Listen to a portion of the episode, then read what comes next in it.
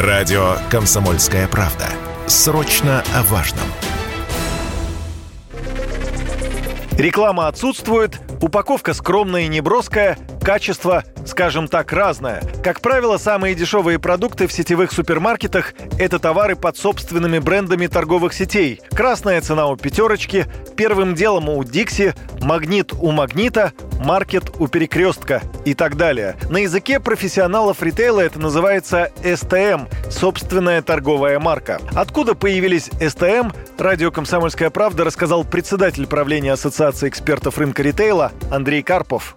Как правило, СТМ заказывается у кого-то из поставщиков, как правило, тех же, с кем работает ритейлер на поставку а, другой аналогичной продукции. А в редких случаях ритейлер имеет собственное производство и, соответственно, производит эту продукцию самостоятельно, как, например, у Магнита достаточно большое количество различных производств, поэтому и они показывают рост продукции СТМ, потому что есть собственное производство. За последние годы доля СТМ в сетях в целом увеличивается. Последние два года, ну, наверное, какая-то, или даже последний год динамика какая-то более а, высокая наметилась э, в силу, опять же, где-то, может быть, сужения ассортимента со стороны традиционных производителей. И, соответственно, торговые сети закрывают этот объем вот продукции а, под собственными торговыми марками.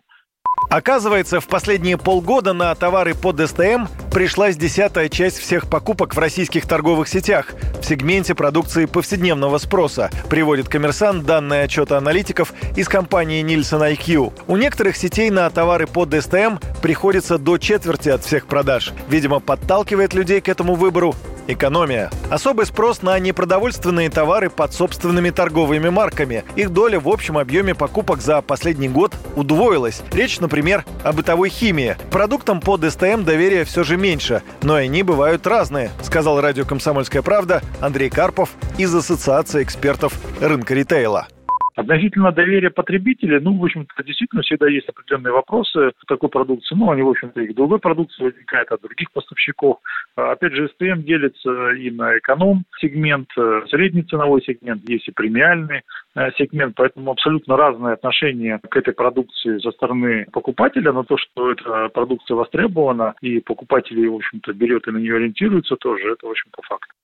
По словам экспертов, линейки товаров под собственными торговыми марками в ближайшее время будут лишь расширяться. Об этом заявляют и сами розничные сети.